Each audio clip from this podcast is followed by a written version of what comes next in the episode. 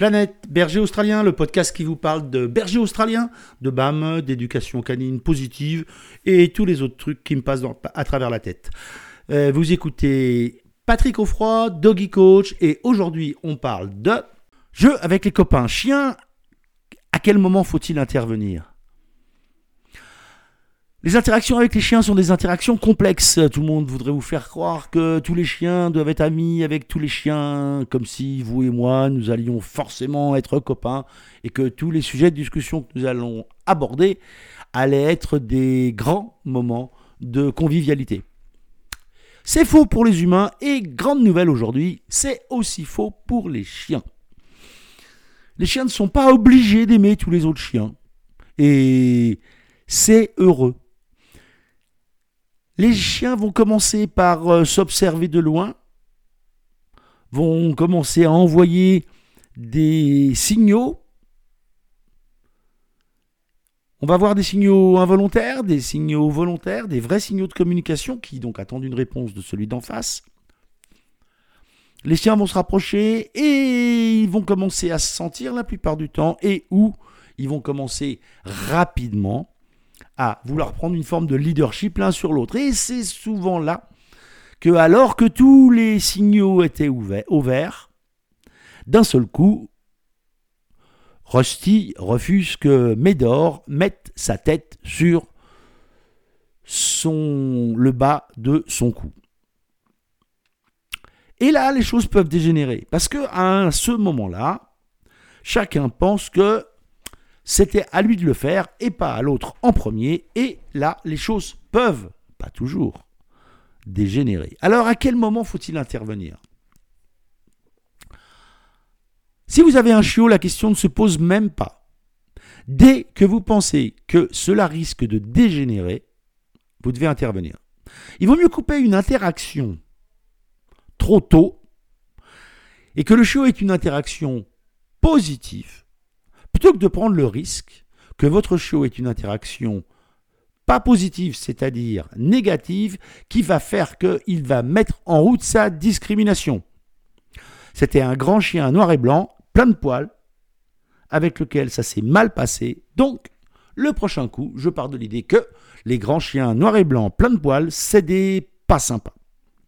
Donc, si vous ne voulez pas qu'il rentre dans sa discrimination, vous devez anticiper.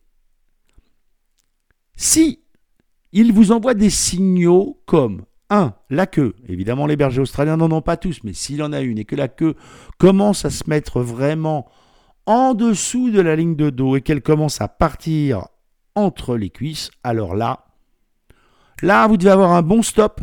Vous devez mettre l'autre chien à l'écart, protéger votre chiot et ne pas vous poser de questions.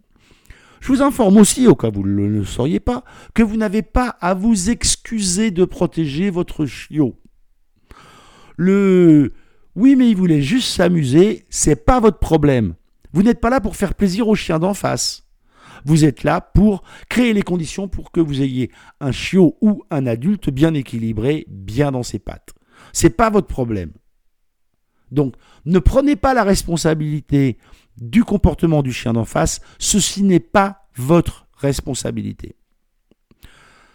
Si vous avez un chien adulte, selon la façon dont il va tourner la tête et pivoter, vous allez vite voir s'il se met en confrontation, c'est-à-dire face à l'autre, ou s'il est toujours en contournement, avec le corps souple et qui tourne, et que là, il est plutôt en train de s'apprêter à créer un mouvement qui va générer le jeu.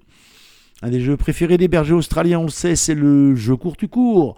Le on se poursuit à fond les ballons et ça va être un moment formidable où on va cavaler comme des barjots après un truc imaginaire, mais quand même le premier ayant toujours l'habitude de tourner la tête vers celui de derrière pour être bien sûr qu'il le suit. D'une façon générale, au bout de deux ou trois allers-retours avec le premier en tête, c'est le second qui prend le relais. On peut dire que là, on a un jeu équilibré et que les chiens adorent jouer à je cours, tu cours. Par contre, dans ces moments-là, s'ils doivent se rapprocher du maître, et parfois vous pouvez avoir très rapidement des chiens qui montent parce que la relation avec vous, la ressource que vous représentez, la ressource plaisir que représentent vos caresses, peut devenir l'objet d'un conflit. L'eau également, s'ils se sont bien dépensés, peut devenir l'objet d'un conflit, alors que quelques secondes avant, ils étaient en train de se courir après l'un après l'autre sans se poser de questions. Dans tous ces moments clés, vous devez être extrêmement vigilant. Surveillez les postures de la queue. Je vous le rappelle, mais si vous êtes des fidèles de ce podcast, vous le savez déjà. La queue droite et fixe est un signal d'une agression imminente. Et là, vous ne devez pas attendre la suite et vous devez intervenir et séparer les chiens immédiatement. Donc la bonne lecture du chien, la bonne habitude que vous avez d'observer votre chien et de savoir quels signaux il va envoyer à quel moment pour lire au mieux son état émotionnel, ceci doit vous permettre d'être serein dans les interactions et de savoir surtout à quel moment vous devez arrêter les interactions avec les congénères.